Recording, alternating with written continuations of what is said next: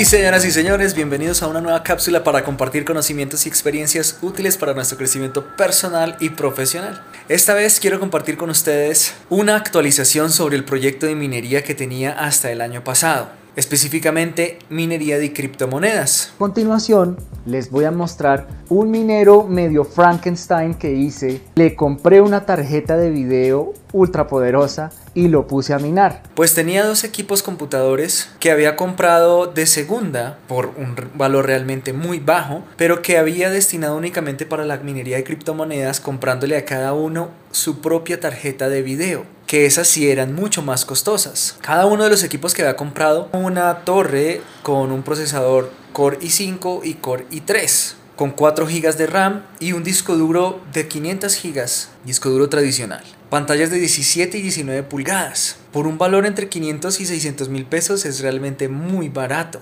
así sea de segunda. Eso es equivalente aproximadamente a 130 a 150 dólares. Luego las tarjetas de video, si cada una me costó una 2.800.000 y la otra 2.300.000, eso en dólares es aproximadamente 600 y 700 dólares respectivamente. Esta es la tarjeta de video que le compré. Es una tarjeta de video de un poco más de una cuarta, creo que son unos 24 centímetros que tiene.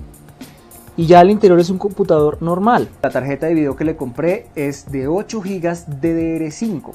No la quiero sacar de ahí porque no quiero parar el minero, pero les voy a mostrar la caja. Es esta tarjeta XFX Radeon RX 580 8 GB DDR5. Y en el ejercicio que tengo en los otros videos que ya pueden ver acá en el canal, verán cómo hacía el cálculo del el retorno de la inversión. Porque cada uno de estos equipos me estaba dando cerca de 30 dólares mensuales, así que en un lapso de dos años esperaba recuperar la inversión. Y en total con los equipos que tenía, porque también tenía mi computador personal minando, estaba recaudando cerca de 100 dólares mensuales. Eso hasta octubre del año pasado, cuando llegó el cambio de Proof of Work a Proof of Stake de Ethereum.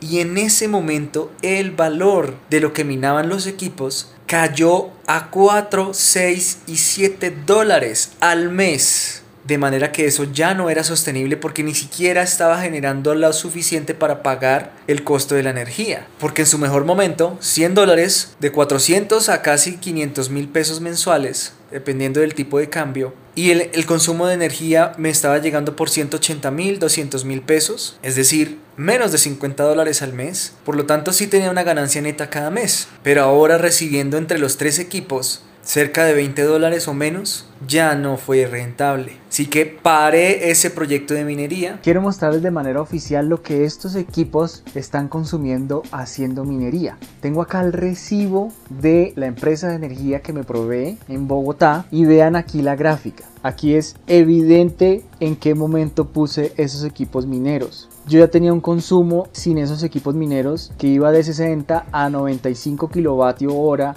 durante el mes y a partir de octubre compré este pues ya empezó a subir a 134 kilovatio hora consumido y ya para el 10 de diciembre, que es el periodo que esto factura, consumí 241 kilovatios. El consumo de energía sí es evidente que aumenta. Y ahora la pregunta es, ¿esto sí alcanza a ser rentable? Y aquí a resaltar la primera lección, que uno en este tipo de proyectos de alto riesgo, novedosos, curiosos, no debe invertir tanto. Afortunadamente, menos del 2% de mi portafolio estaba invertido en estos equipos y cuando llegó el momento me deshice de ellos ya no los tengo conmigo. Entre lo que miné y lo que recuperé por la venta de esos equipos, creo que estoy un poquitico por debajo del punto de equilibrio, es decir, me faltó un poquito para recuperar la inversión, tuve pérdidas en el ejercicio neto del flujo de caja. Luego, como sí logré minar unas criptomonedas, ahí las tengo y las tengo estacadas, generando intereses. Sobre el estacamiento ya les hice otra cápsula aquí en este canal que pueden ver.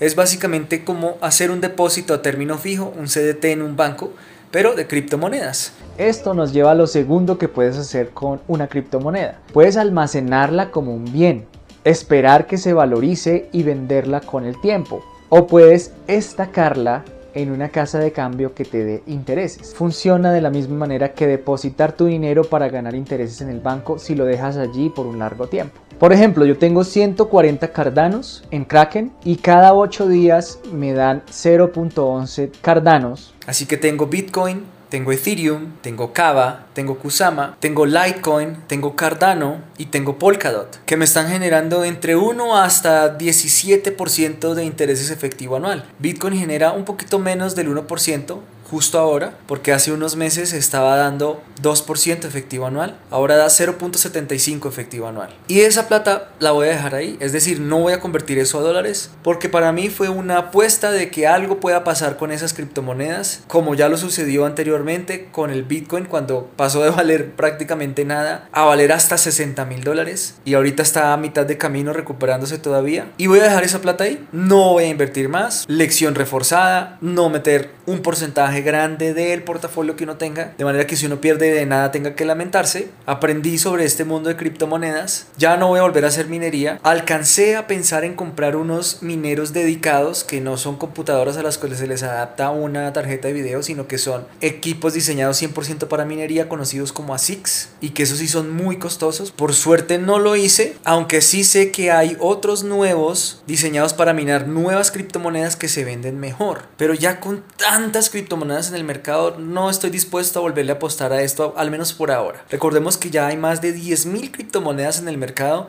y mi pronóstico es que en la siguiente década, si acaso van a sobrevivir unas 20, dentro de las cuales espero que se mantengan las que les acabo de contar, que tengo. Pero por lo pronto mi aventura con esto de minar hasta aquí quedó.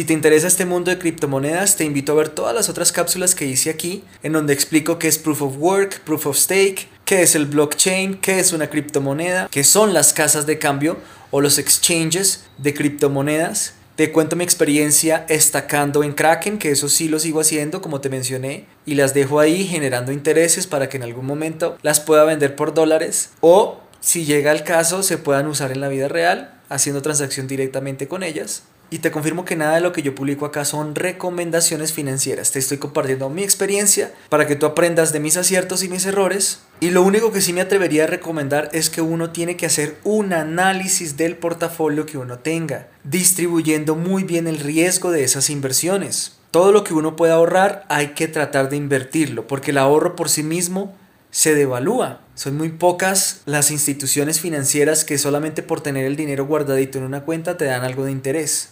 Entonces uno tiene que diversificar su portafolio ahorrando en opciones de bajo riesgo, medio riesgo y también alto riesgo, pero las opciones de alto riesgo pues deben ser las de menor porcentaje de participación dentro de tu portafolio para que como me pasó a mí, si esa aventura riesgosa no funcionó, no te afecte tu calidad de vida. ¿Qué otras opciones hay que tengan menor riesgo? Pues las cuentas bancarias de ahorro, como lo es la de Rappi, que ya Rappi estando en América Latina creo que podemos hablar de condiciones muy similares para todos los países porque Rappi Pay tiene una cuenta de ahorros a la vista, es decir, en cualquier momento uno puede depositar o retirar dinero y por el tiempo que permanezca allí van a dar un equivalente a una tasa efectiva anual. Lo primero que hay que decir es que ahora Rappi Pay es una compañía de financiamiento. La nueva Rappi cuenta inicia como un depósito de bajo monto, lo que significa que pueden mover hasta 8.900.000 al mes y 2.700.000 están exentos del 4%.